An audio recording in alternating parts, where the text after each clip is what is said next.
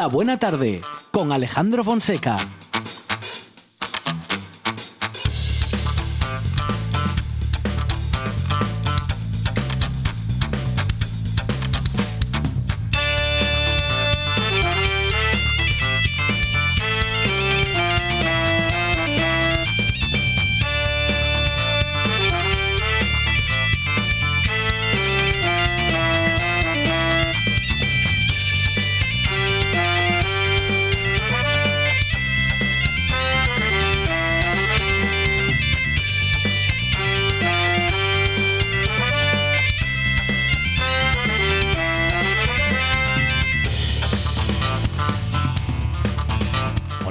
Tardes. Son las 4 y 7 minutos de la tarde y esta es la radio del Principado de Asturias.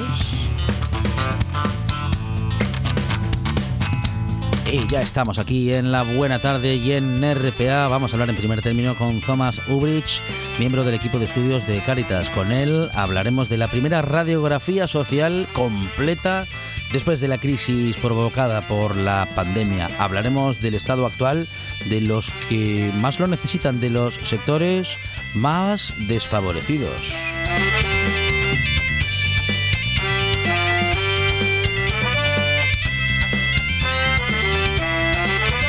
Y de este y de otros temas de actualidad hablarán y pensarán y disertarán siempre en voz alta y muy clara Silvia Cosío, David Alonso y Germán Heredia.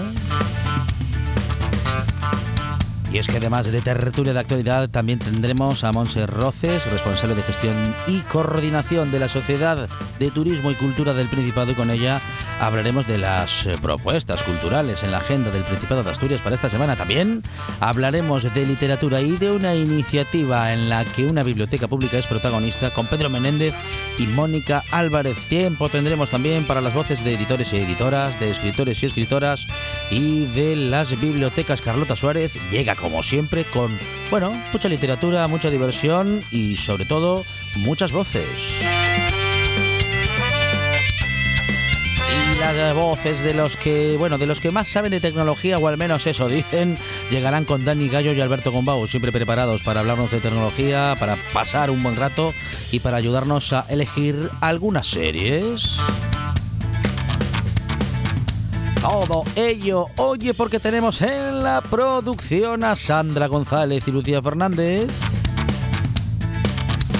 Más producción y cosas inexplicables de radio, Monchi Álvarez. En la puesta en el aire, Juan Saiz Vendas. Y en la presentación, servidor Alejandro Fonseca. Esto es la buena tarde y ya empezó.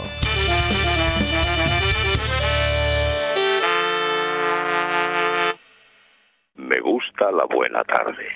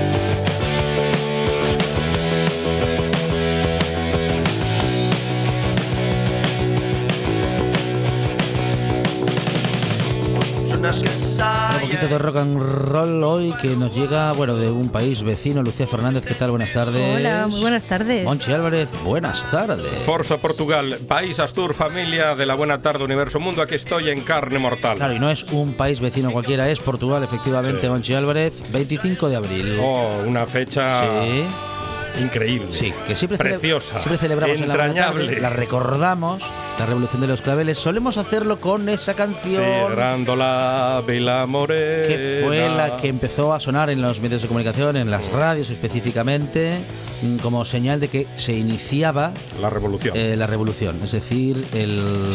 Bueno, vamos a decir, el, el golpe contra el golpe. sí. Algo Sí. así. Sí, por parte de los militares Sí, portugueses. cierto, Eh, eso es. eh, algo que en España eh, nunca pasó ni pasará. No. Pero en Portugal sí, Sobre porque es un país diferente. Sí. No, le iba a decir, sobre todo con los, si los militares son portugueses, bueno, y si son españoles igual, pues tampoco No, pasa, no, no, no, sé, son cosas mías, no me haga caso. Pero vinieron vientos de esperanza del Sí, país señor. vecino sí. y aquí mucha gente dijo, ah, ostras Pedrín, Se puede- y si pasa lo mismo Sí, en España, sí. o sea que se puede, ¿no? O sea que se Pero pueden no- cambiar las cosas. no pasó, no pasó. No. Se pueden cambiar las cosas en casi Sí. todos los países, Eh, menos en uno. Sí. Sí, bueno, aquí se tarda. Se tarda un poco más de la poquito media, más sí. en todo. Sí, por la Sobre historia- todo cuando tiene que ser un, un cambio grande. Sí. Sí, por 25 la- de abril de 1974, una fecha para enmarcar. Muy bien. Hace ya 48, ¿no? 48 años aproximadamente. Sí, un- también unas fotos preciosas que hoy han circulado por redes sociales de precisamente esa revolución, de todos los militares con los, con los claveles puestos, que son fotos mm, preciosas. Las que, o sea, que si alguien no las ha visto nunca, por favor que las busque porque son muy, muy bonitas. Un gran día para la historia de España, en, de perdón, de Portugal, de Europa, y va a decir que de la, bueno, de la península, ¿no? Para la historia de la península importantísimo. Y esos claveles se los debemos a Celeste, que fue una camarera que repartió claveles entre los militares y decidieron ponérselos en los En los fusiles. fusiles, sí. Y en las chaquetas. Un gesto sí. importantísimo. Y está sonando UHF, rock portugués de los 80. Buen rock portugués de los 80 que no Sí. se conoce demasiado en este país. Cierto, pero suena muy bien, ¿eh?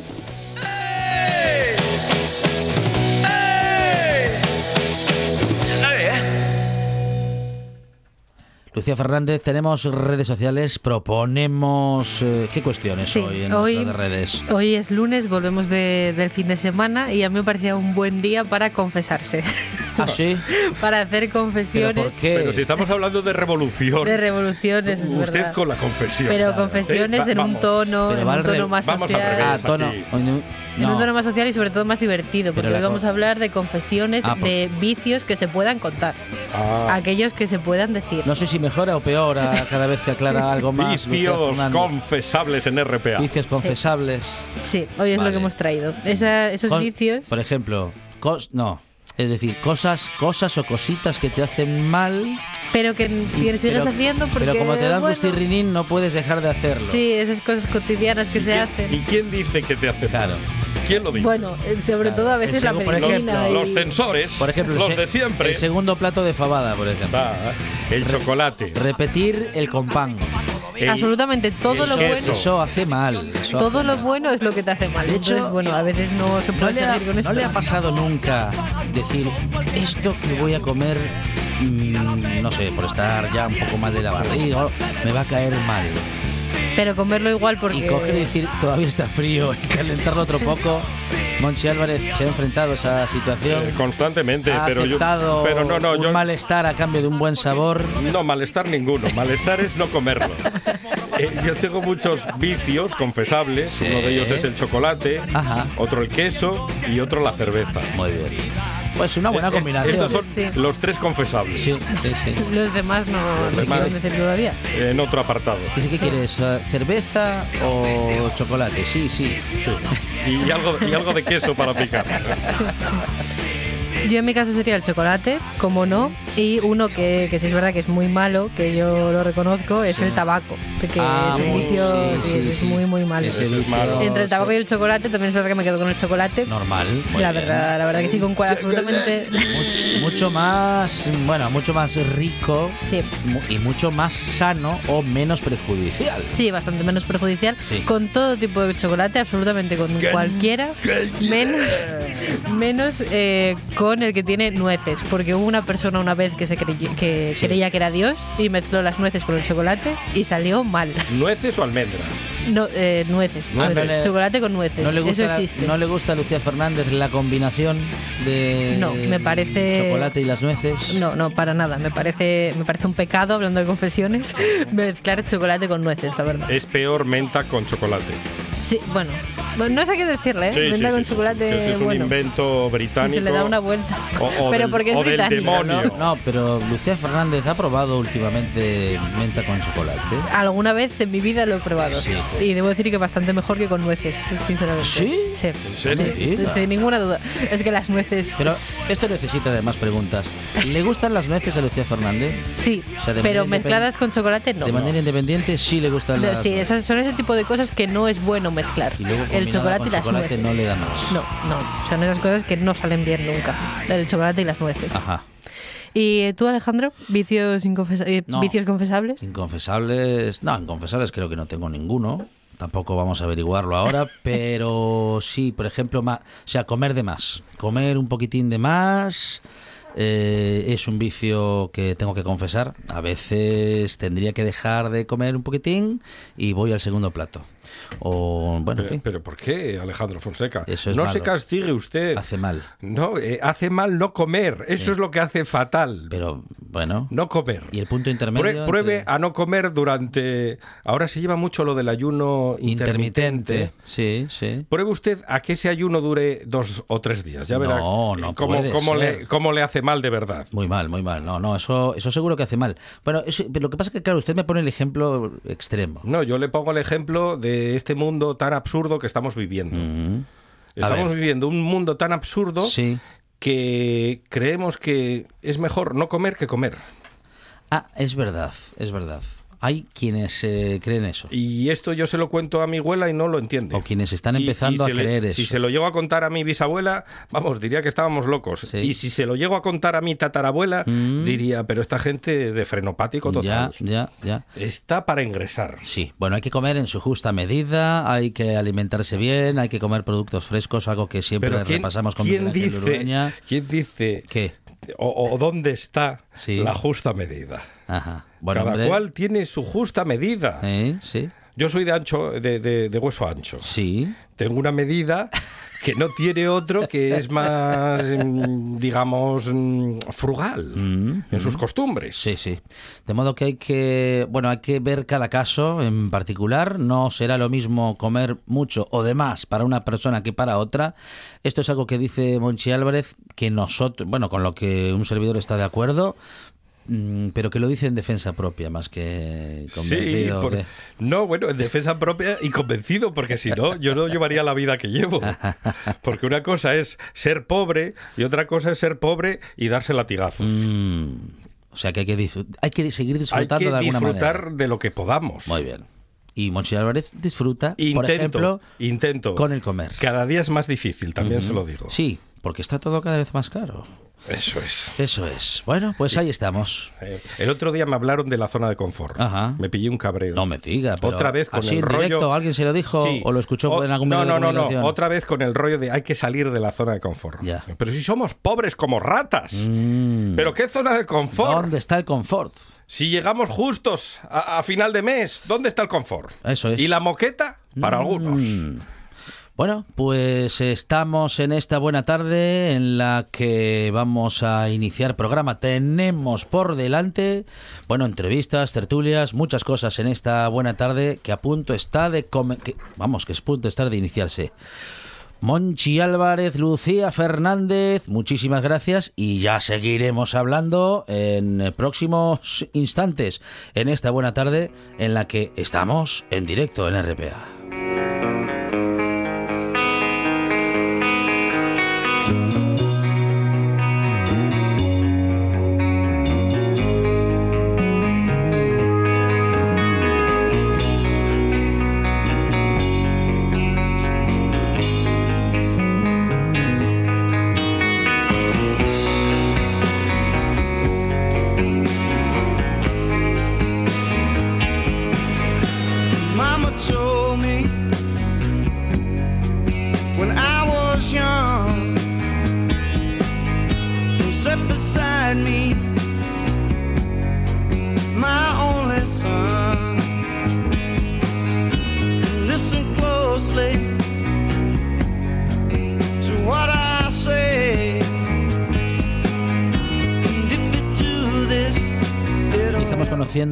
Estos días, en estos instantes, la primera radiografía social completa de la crisis provocada por la pandemia.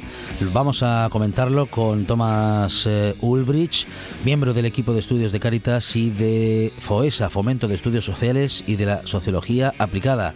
Thomas, ¿qué tal? Buenas tardes. Hola, buenas tardes. Bienvenido a esta buena tarde. Nos encontramos con que efectivamente la pandemia, la crisis de la pandemia, no solamente ha dejado justamente ¿no? muchas consecuencias económicas y sociales, sino que ha profundizado la crisis en algunos sectores que ya sufrían eh, situación, bueno, en fin, muy precaria antes de la pandemia, Tomás. Sí, la, la crisis realmente nos deja un shock sin precedente, pero un shock desigual. Es decir, que algunos perfiles han sido afectados especialmente, como pueden ser la, la brecha de género que se ha profundizado. Eh, una mujer a la cabeza de un, de un hogar tiene una incidencia de la exclusión social del 30% frente al 11% de los hombres. También el origen. Ser extranjero es un factor de riesgo también hacia la, la exclusión social. Más de la mitad de estas personas están en exclusión social. Y por último, la presencia de niños, que también es un factor que, que, nos aleja de, de, una participación plena. Tener hijos en el hogar es también eh, hace aumentar esa incidencia de exclusión social. Bueno, y una tasa de, exclu de, exclusión que en el Principado de Asturias se sitúa en 7,5 puntos por debajo de la media nacional. No obstante, estamos analizando no solamente los datos a nivel regional o autonómico, sino que también lo hacemos a nivel nacional. Un mapa que nos deja también un dato interesante, bueno, importante a tener en cuenta, y es que el pago del alquiler o de la hipoteca ha dejado a más de 46.000 hogares en situación de pobreza severa, eh, Thomas. Sí, sí, es importante no decir que la, el Principado de Asturias tiene una situación más ventajosa que, que otras muchas comunidades autónomas de, España, pero es importante resaltar cómo son los más frágiles que han visto sus condiciones de vida empeorar en mayor medida. Eh, han aumentado especialmente los que se encuentran en esta exclusión más severa.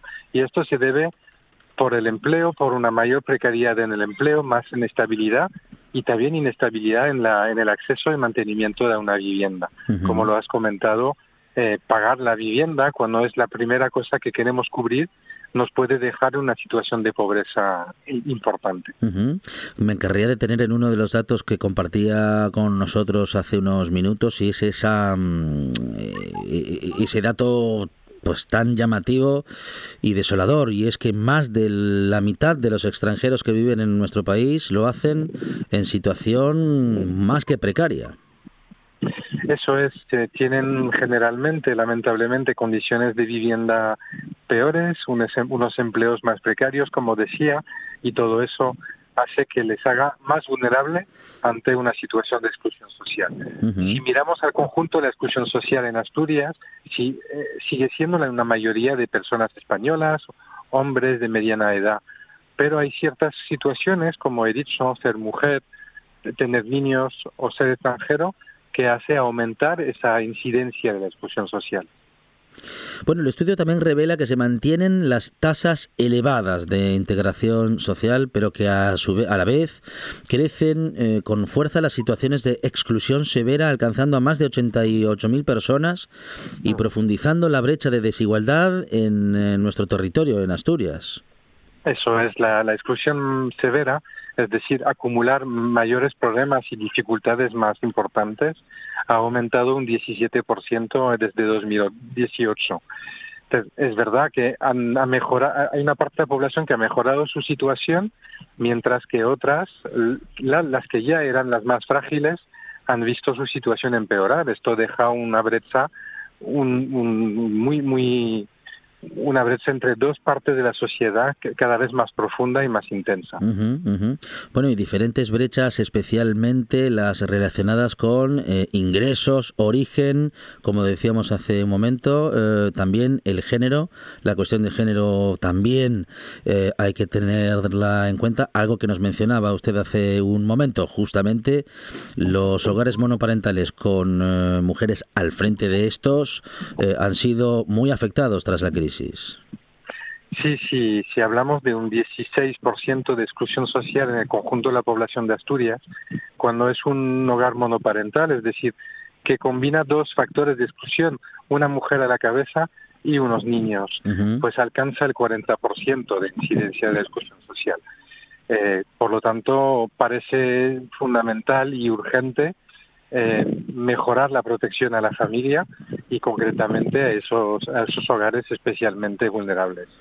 Y hay otras dos cuestiones que incluso pueden llegar a agravar la situación ya previamente mencionada y complicada, como es eh, pues, la brecha en la etapa de crianza y la tecnológica, es decir, personas jóvenes, adolescentes o niños y niñas que en una etapa de crecimiento no pueden recibir o toda la educación o toda la buena alimentación que necesitan en esa etapa y a esto sumado un poco o nulo acceso a la tecnología les puede dejar digamos que ya eh, bueno pues afectados respecto de sus iguales de manera casi permanente Eso, eso es, es que la, esta, la COVID, la, la pandemia, digamos que ha, ha hecho acelerar esa, ese proceso de digitalización. Cada vez somos más dependientes de, de una herramienta digital para muchas cosas, buscar empleo, formarnos, eh, los niños cuando estuvieron encerrados y no pudieron acudir a la escuela, o también para acceder a ciertos derechos como prestaciones sociales o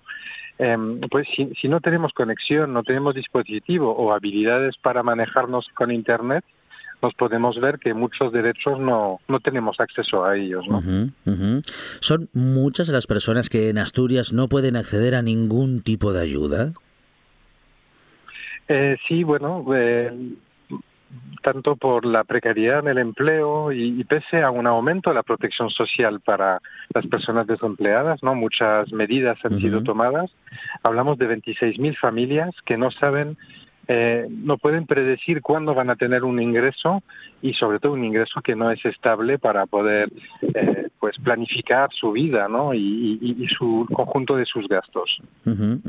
Y respecto de las condiciones de trabajo, también hemos experimentado, bueno, pues eh, una profundización mayor respecto de la precariedad laboral. Eso es lo, un indicador que hemos analizado es la inestabilidad laboral grave, es decir, acumular con intermitencias meses de desempleo, luego volver al trabajo, acumular diferentes contratos a lo largo de un año o trabajar para diferentes empresas, todo eso de manera indeseada, ¿no? Esto pues también son en torno a 25.000 familias que dependen de una persona eh, que está en esa situación de inestabilidad. Pues eso dificulta también el poder, cuando sabemos que pagamos pues eh, los 12 meses del año el alquiler, si no trabajamos tanto como quisiéramos, pues tampoco podemos abordar esos gastos con, con tranquilidad. Bueno, y la situación también de familias con desempleo total que se ha incrementado en un 50% y que hoy llega hasta más de 51.000 familias en las que todas las personas activas están en situación de desempleo. Y sí, además vemos como con la COVID, pues eh, el- la- las barreras para volver al empleo para esas familias se han hecho cada vez más altas, ¿no? Y esto, pues, el, con el riesgo de cronificar el paro de larga duración y, y- y aumentar las tasas de pobreza, porque esto hace que la protección social ya no sea suficiente y que muchas familias se queden sin los ingresos suficientes para, para sus condiciones, para su vida. Bueno, la situación es eh, evidentemente dramática para muchos y muchas familias, sobre todo para muchas familias y para muchos y muchas ciudadanos y ciudadanas que habitan nuestro país en general y nuestra Asturias en particular. Eh, este análisis eh, conlleva algún tipo de conclusión, además de, bueno, en fin, además de los números que por mucho que repasemos uno y otro apartado, no encontramos na- nada positivo, sino si acaso que en Asturias no estamos tan mal. Eso es, y bueno, y hay que reconocer, como lo decía, que muchas de las políticas llevadas a cabo han sido mucho notablemente mejor que en la crisis anterior, pero ese aumento de los más frágiles, ¿no? El empeoramiento de las condiciones de vida de los que de, de los más frágiles, más vulnerables, nos dice que tenemos que reorientar las políticas hacia hacia los últimos precisamente, hasta este segmento de población más más desfavorecido. Es Tomás eh, Ulbrich, miembro del equipo de estudios de Caritas y de FOESA, Fomento de Estudios Sociales y de la Sociología Aplicada.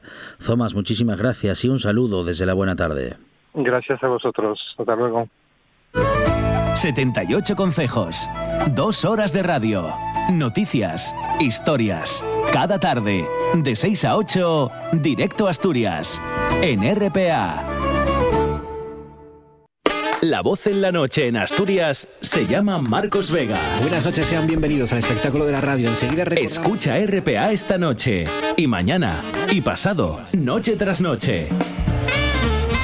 Un repaso a la actualidad de la jornada en Asturias con la mejor opinión, con los mejores colaboradores. Con la zona rural, ¿no? ¿Sabes que Asturias ahí está? Información, análisis, periodismo en estado puro.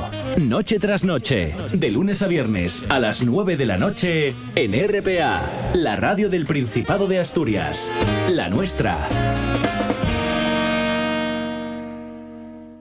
Nueve de cada diez soñadores recomiendan escuchar La Buena Tarde. El décimo está dormido, roncando y no se entera de nada. Qué pena, hombre. Usted, usted, despierte y escuche La Buena Tarde en RPA. La siesta es para el fin de alma de cántaro.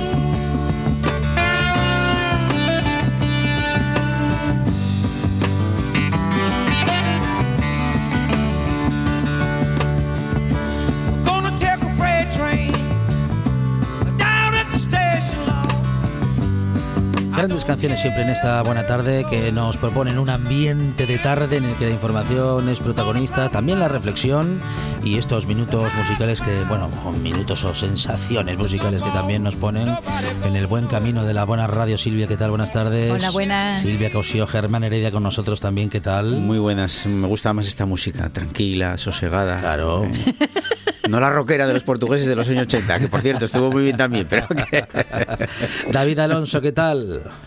¿Qué tal? Muy buenas tardes. Bueno, muy bien, eh, bienvenida, bienvenidos eh, todos y bueno y todas a esta buena tarde en la que compañeros eh, tenemos una situación eh, bueno que podíamos sospechar, pero que ahora los números, las estadísticas nos lo están contando de manera cruda y absoluta, Silvia. La pandemia ha sido y es una crisis que, en fin, que ha profundizado en lo que ya estaba mal.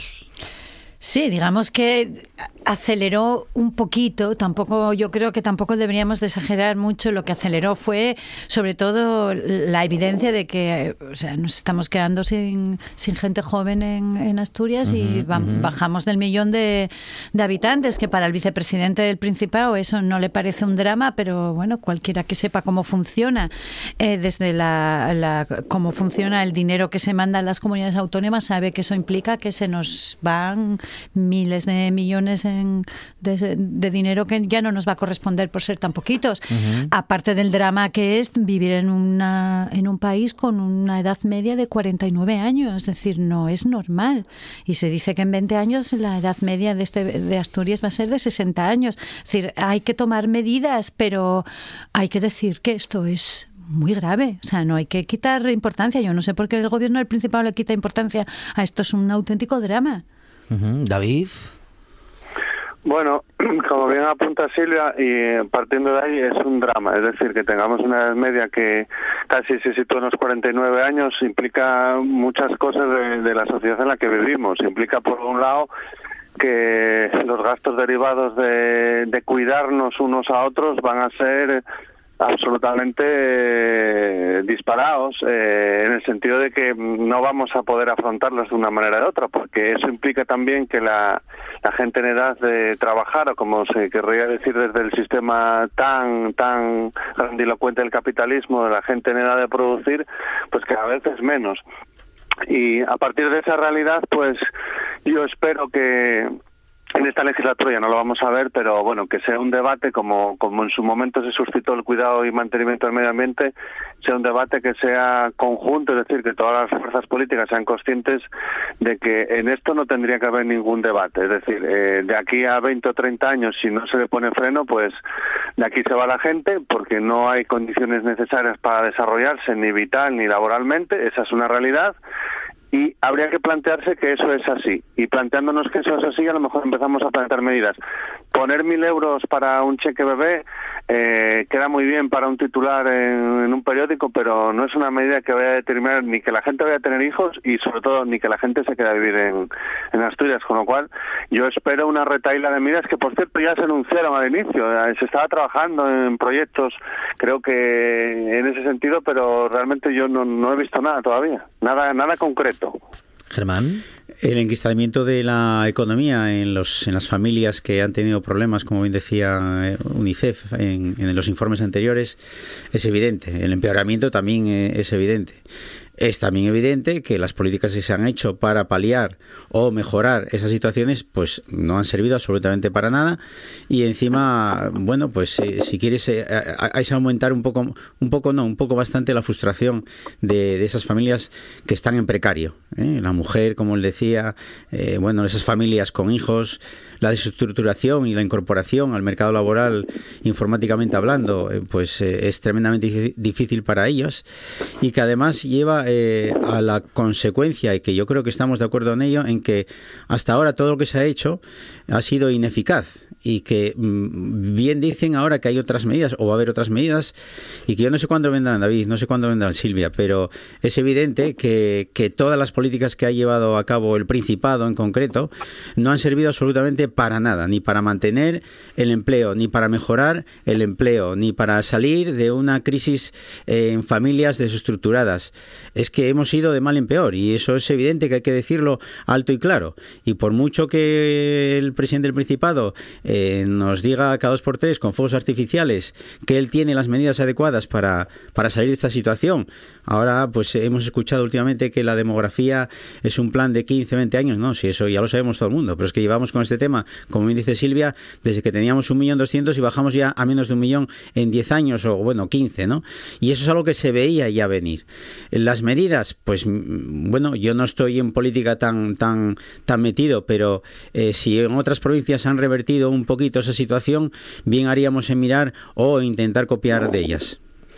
Bueno, y justamente. Bueno, yo no creo que haya habido Sí. política realmente. ¿eh? Yo creo que Bueno, problema también eso es verdad. Es que yo creo que no se ha hecho nada. Yo, eh, esto es una Peor me cosa lo ponéis, que, ¿eh? Que hablamos muchísimo. Yo hablo mucho con mis amigas y con mis amigos. Es decir, estamos criando, todos sabemos que estamos criando una generación de hijos e hijas que una vez que terminen los 3, 4 años de universidad en, en UBIEU, los másters los van a hacer fuera y ya no los vamos a ver más. Es decir, o sea, no los vamos a ver más, los veremos pero de vacaciones. O sea, es que somos conscientes de que estamos creando una generación de, hijos e hijas para que ya, o sea, para que ya trabajen y se fuera de Asturias y, y además es que yo creo que somos o sea que lo sabemos o sea ya, ya yo ya no me engaño o sea ya pasó con la generación de mi hermano que es más joven que yo y prácticamente él y todos sus amigos ya están todos fuera.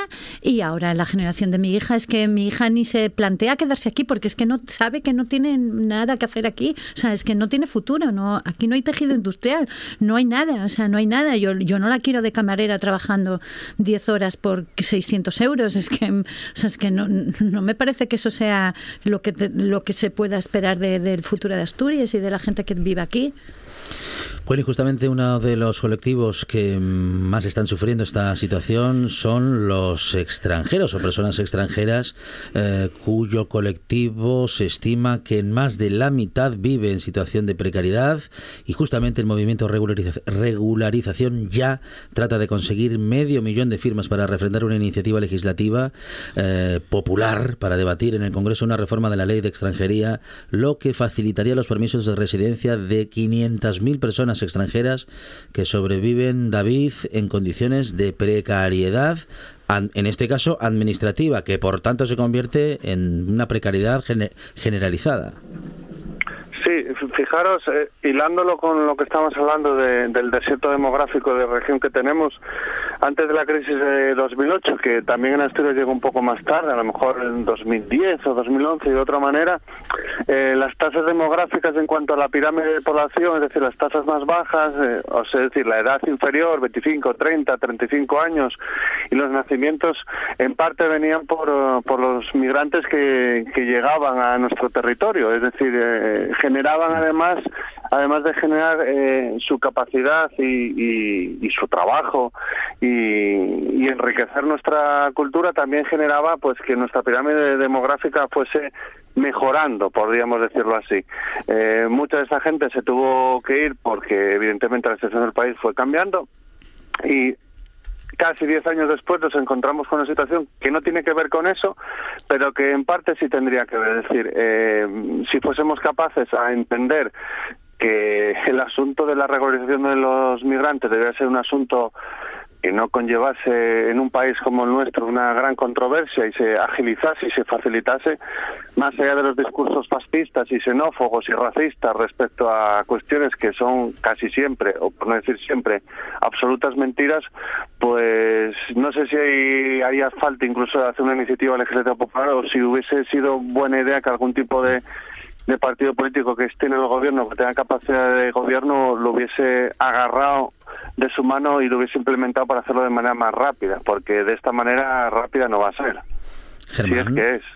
Bueno, la regulación de los inmigrantes es un tema bastante complejo, David. No es tan fácil como el que llega, pues el pobre en una patera y ya darle la nacionalidad A ver, y Germán, punto ya. no, no, demagogos, no se trata de eso. Tampoco es fácil el asunto de la demografía, no mañana van a aparecer 150.000 personas de Atiéndeme, 22 no. años con ganas de tener 70 hijos cada uno. No, no se trata, o sea, no se claro trata de, no no, no se trata de hacerlo tan fácil. Yo no sé ahora mismo si la dificultad que tengan estas personas para ello. Por otra parte, yo comparto el discurso que, oye, en Francia es el triple de habitantes con la misma eh, de, de habitantes y de población que España. O sea, España eh, se podemos decir que es casi un país desértico eh, en cantidad de metros cuadrados y a la vez en proporción de habitantes. No creo que sea un problema admitir a todos estos, pero sí que es cierto que ese efecto llamada, que es cierto que lo, que lo va a haber y que lo hay, eh, bueno, pues hay que regularizarlo de alguna manera, David, Silvia, de verdad. O sea, no es tan fácil como dar ya una carta.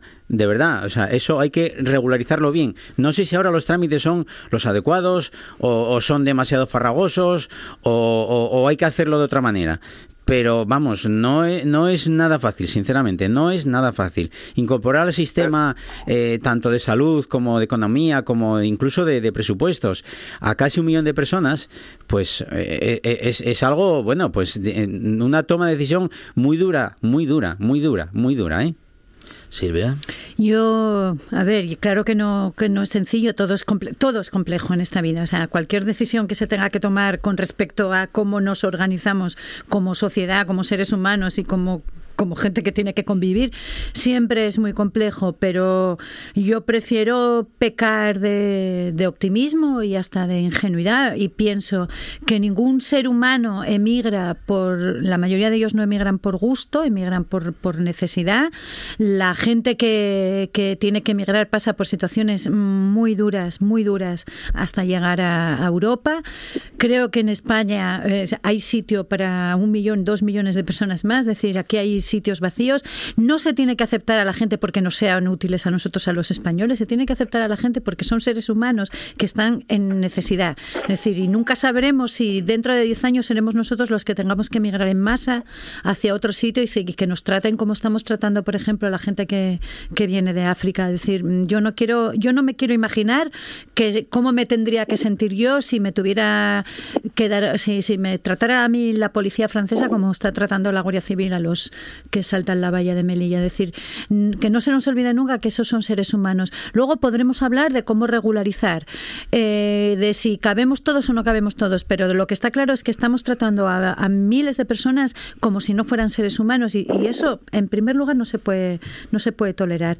Dos, no creo que en Europa, en Europa la Europa envejecida la, no, tiene, no tendría ningún problema en, en que viniera más gente. El famoso efecto llamada está por ver también, porque muchísima gente que puede emigrar no está emigrando, porque emigrar es muy complicado, lo hace la gente muy joven, pero la gente que tiene raíces, que tiene casa, que tiene familia, no, suele, no, no es tan sencillo emigrar. Mm, Muchos de los emigrantes además se demuestra que una vez que prosperan vuelven a sus países de origen, o sea que estaríamos hablando de gente que igual eh, estaría aquí 10 años. Si son legales, eh, sus condiciones de vida son mejores, pero es que además las condiciones de vida de todos los demás que estamos alrededor son mejores porque pagan impuestos, están regularizados, eh, sus condiciones laborales serían mucho más justas, es decir, sería todo un mundo mucho más sencillo. Yo sé que lo, esto que estoy diciendo puede ser hasta ingenuo, pero yo prefiero pecar de ingenua cuando estamos hablando de seres humanos que, que no, lo siento, pero lo siento. Sí. No, no digo nada. O sea, sí que, es que el, el humanismo es eso, Silvia. O sea, Claro, ni más ni menos. Yo, prefiero yo comparto, ingenua. comparto esa ingenuidad, pero, pero, pero que yo entiendo que, es muy complicado, pero ¿eh? sé que no, no es nada fácil, no es absolutamente nada fácil. No, no, claro, y siempre- nadie lo está diciendo, ni siquiera los que están pidiendo y los las ONGs que piden papeles para todos son conscientes de que lo que están pidiendo es muy complejo y también eh, tenemos que aceptar que Europa es una nación racista. O sea, es decir, hay, hay muchos problemas que hay con los inmigrantes no es porque sean inmigrantes, es porque no son blancos. Es decir, lo vimos en Francia, lo vimos con Cemur, lo vemos con la teoría de la gran sustitución. O sea, que hay problemas para aceptar gente que venga de otras religiones y que tengan otro color distinto de piel. Lo vemos con los, los que vienen de Ucrania. Se están recibiendo con los brazos abiertos, pero hay amigos que se parecen mucho a nosotros. En cambio, los subsaharianos no ahí, se ya, parecen. ahí ya me pillas que ya tengo que ir en contra de lo que decís. ¿Por qué? Pues porque realmente, o sea, si tan malo es lo que está lo que estás hablando, si, si este si esta Europa es tan racista, si esta Europa es tan tan tan mala, tan cap- super supracapitalista, como dice David, o sea, si te- pero que entonces ¿por qué vienen aquí? Porque ¿dónde quieres que vaya? No lo sé, pero entonces tan malos no somos. Hombre, decir, no, no somos ah, tan malos. Pero ellos no lo miran, eh, o sea, no es una cuestión de ser malos o buenos, es que allí no? Hay no hay nada y aquí hay de todo, es decir, ellos no vienen aquí porque crean que los europeos son buena gente, es que vienen aquí porque ven que aquí comemos todos los días, hay trabajo, sí, hay sí. agua corriente, hay cosas Sí. que allí no hay, es decir, por eso se viene. ¿Por qué iban los españoles, eh, por qué iban los españoles a Francia? Pues entonces en Francia no, los querían pues en el entonces, 39. no, Atiende, pero no nos flagelemos tanto. O sea, que yo, yo lo, lo que, No, no, lo que si no digo, flagelo, lo que digo es que de la, Oye, misma manera el que de la misma manera que tienes un optimismo claro hacia lo que es la persona humana de que venga, vale, y que esté aquí, yo tampoco nos vemos tan horriblemente mal No cuando sé, decís eh, un el otro, el 41% otro axioma, de ¿eh? personas votando a Marie Le Pen en Francia Bueno, nos eso- hace ver otro- que eh, existe eso- un problema de racismo es, grande. es otro tema, ¿eh? es otro tema. es otro Mm. tema. Y yo, desde luego, estoy seguro que si de los 800.000 que están irregulares aquí, los mandamos para esas naciones que tan, tan, tan, tan, tan, lo ponemos en un pedestal, como puede ser Noruega, Finlandia, Holanda, si los mandamos para allí, estoy seguro que las condiciones no son ni mínimamente las mejores que van a tener aquí. Segurísimo, porque allí no quiere nadie. Todos los inmigrantes, que por cierto, en eso tenéis razón, nunca se quieren quedar aquí. Esto es casi un paso para después de desarrollarse e ir hacia otros países, vamos a decir, más capitalistas como el nuestro, que es Francia, Alemania y todos los países de Centro Europa, ¿no? Pero bueno, a, ver, es que yo no me veo tan negativo como europeo para que se me diga que soy racista. De verdad, o sea, no lo quiero. Ver, no lo no quiero admitir. no- a ver, es que, Que no lo quiero admitir. Claro que no lo queremos admitir, pero es que existe existe el Ahora, racismo. Si lo eh, es otra eh, cuestión, lo- es otra cuestión que existe, claro que sí, pero que pero que no hay esa tan gran esa proporción tan inmensa. Bueno, en fin. Bueno, mm, en eso soy ingenuo. No vamos a discutir. En eso soy ingenuo. Pero yo, yo lo vivo, eh, lo vivo de primera mano. Lo vivo de primera mano. Te digo yo que sí. Ah, David, David. Hay un porcentaje, tam- por, por abrir una, una línea más, de, eh, hay otro otra, otro punto en esta gestión de la, de la migración que tiene que ver con la gestión más o menos burocrática. Es decir, además de la gente que está en situaciones, digamos, irregulares por mil motivos, también hay, por mil motivos que más o menos pueden ser motivo de, de discusión ideológica, hay también un porcentaje, por lo que vimos en la base documental de, de esta de este de este tema, que tienen problemas para la para la tramitación simplemente administrativa de los papeles. Es decir, hay gente que simplemente hace la presentación de papeles para regularizar su situación y a lo mejor tiene que estar esperando nueve meses, diez meses, once meses, catorce meses y esa cuestión mientras que sucede esa gestión de no sabe si está bien o está mal los, documentos que han presentado, pues está en una situación irregular. Eso tampo- es un porcentaje también importante de, de esos 500.000 personas de las que estamos hablando. Es decir, no es cuestión ya de estigmatizar la estigma de gente que saltó una valla y llegó y está en Melilla. No, no. Hay también, además, que no quiere decir que ni sea mejor ni peor, pero gente que venga de cualquier país y que está en una situación irregular porque la tramitación administrativa de sus papeles no está siendo precisamente ágil. Ese gran lastre que solemos tener a veces. Si en lo vemos aquí con las del país. ayudas sociales, es decir, gente que no llega a cobrar nunca sa- el salario mínimo, o sea, los salarios sociales, por, es decir, el problema que además que tenemos en España que arrastramos de una burocracia que es muy compleja y además que yo diría que hasta castradora, porque es que te impide hacer cosas. Pero eso no es en España, Silvia, eso es en todas partes. O sea, Eh, el bueno, problema, el hay- problema para hay la- la sitios donde nacionalización yo no sé es- yo no es- te es puedo hablar de la ¿eh? burocracia de, de Francia porque yo no conozco cómo se- es- funciona el sistema burocrático francés pero en España es un horror la Sí, burocracia sí, sí, es no, yo, lo he sufrido en la familia, pero bueno, y sé, y sé es lo que es. horror. sé Cualquier lo que cosa habla, que tengas sé lo que que hacer. habla, sé lo que habla David y sé, y sé además esa incongruencia eh, en el que se encuentra una persona que la traes para trabajar y resulta que no puede trabajar porque primero tiene que tener otro papel. O sea, es una, es una, una- bueno, una falta total de, de sintonía entre eh, de papeleo que, que es irremediable y que a veces es castrante, sinceramente. Bueno, y otra de las cuestiones importantes en estos días, que más que con nuestro país, tiene que ver con Francia, y es ese triunfo de Emmanuel Macron, que, ah, que vence a Marine Le Pen, aunque eh, se resalta sobre todo que no solamente eh, Marine Le Pen, bueno, pues ha llegado nuevamente a esa segunda vuelta eh, representando a la ultraderecha de Francia, sino que además ha obtenido el mejor resultado de la ultraderecha en Francia, Silvia. Lo de Francia es alivio, porque uno no puede estar contento con el resultado de Le Pen, mucho menos si llevamos viendo que desde, desde los 80 siempre está la extrema derecha en la segunda vuelta, o sea, siempre se acaba votando al, al mal menor. Y sabiendo además que. Parte de las políticas de Macron son las que llevan a este descontento que hace que una parte de la población acabe votando a Marie Le Pen.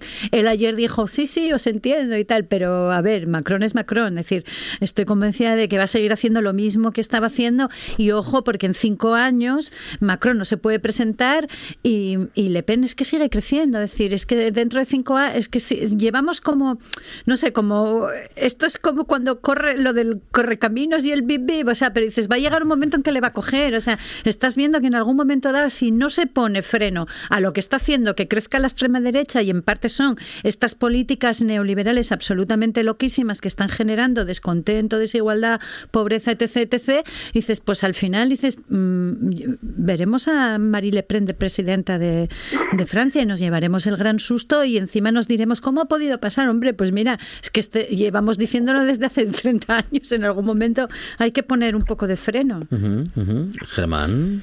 Eh, acertamos. Acertarnos menos mal. ¿vale? Porque Y- con y- Trump y se ganó y además todas. por una mayoría bastante amplia.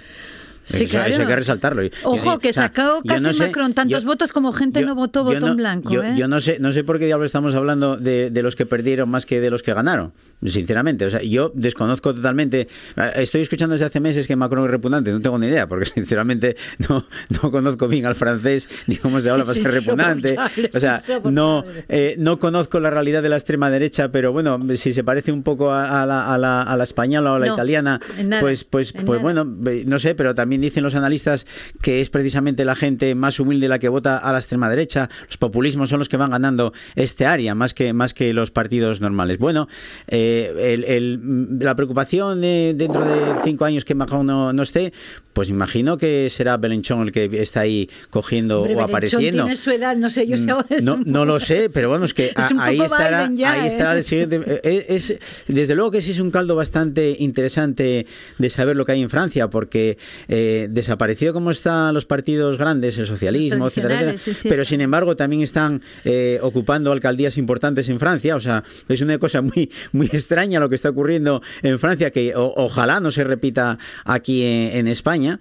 Eh, bueno, a- aparte de eso, yo creo, punto, ya está. O sea, no le doy más, más historia que que el que gane es el que tiene que estar marcando las políticas y los que pierden, pues Dios dirá. Eh, David. Yo, a raíz de, de- de este resultado, eh, había en varios medios de comunicación, escuchabas algunos algunas declaraciones de, de representantes de partidos de la ultraderecha y actos seguidos escuchabas a algún representante de los partidos, digamos, normalizados en España, bien sea del PSOE o, o del PP. Y claro, mm, no sé esto cómo va a quedar que voy a decir, pero es que mientras que ten- mientras que los partidos digamos estandarizados eh, sigan manteniendo discursos que no llegan y que además la forma de decirlo, la forma de expresarlo, la forma de comunicar es como si uno fuese poco más o menos que tonto, pues mal vamos, mal vamos porque la ultraderecha se limita, aunque la mitad o el 95% de las cosas que digan sean falacias, mentiras o incoherencias, eh, la forma de transmitirlo pues es una forma distinta a la que se está teniendo. Es decir, el análisis de la cosa política debería ser en profundidad. En este caso el peligro es la ultraderecha. También hay otro peligro y es que la gente pase absolutamente de todo y eso también genere que la ultraderecha siga aumentando, simplemente porque la gente está harta, se abstiene, no, no, no encuentra la representación de nadie porque la- los políticos hablan como si estuviesen metidos en una caja tonta y diciendo cosas bastante difíciles de entender. Yo creo que deberían hacerse un análisis todos los partidos políticos y deberían intentar transmitir las cosas, no solo lo que le interesa a la gente, sino de la forma que la gente se comporta de manera normal y natural cuando está hablando. Y yo creo que ese- eso en España todavía no hemos aprendido, visto cómo funciona la comunicación. No, bueno, yo solamente, David, decirte que, que- que claro que es así, pero, pero es que resulta que los que estás tendiendo es precisamente decir las cosas eh, pues desde el populismo o desde la extrema derecha o No, desde la no, extrema no, izquierda. yo no hablo de, ni siquiera de las cosas. No, es que la- la- si las cosas se hacen, si las cosas se dicen tan sencillas como diciendo te voy a quitar el paro, voy a echar a fulanito y pues esas situaciones son las que llevan No, a que, a que que es David lo difícil, que o sea, la, la política es más difícil que todo de eso. Pedro ¿eh? Sánchez pelón pecho como la que sacó Macron. Eso es lo que acerca la Lo- política a la calle. Los dos, Los dos. con la, Los dos. con el botón hasta Por favor. hasta Todos. De hecho, yo los quiero a todos. En un- Julio Iglesias, años 80. Sí, Sí. sí, sí. sí. Con No, el yo lo que quiero es pecho, que digan las porque- cosas de manera coherente. Sí. Es decir, lo que quiero es que cuando tú digas eh, lo que está diciendo este señor de ultraderecha del paro no es así y lo explico de esta manera, pues que no sea desde la soberbia como lo ha hecho Macron en el debate con Le Pen o que no sea desde la absoluta autosuficiencia eh, moral que tenemos a veces en España para comunicar eso. Eso es lo que pasa es que la gente está harta de eso, creo, ¿eh? Creo.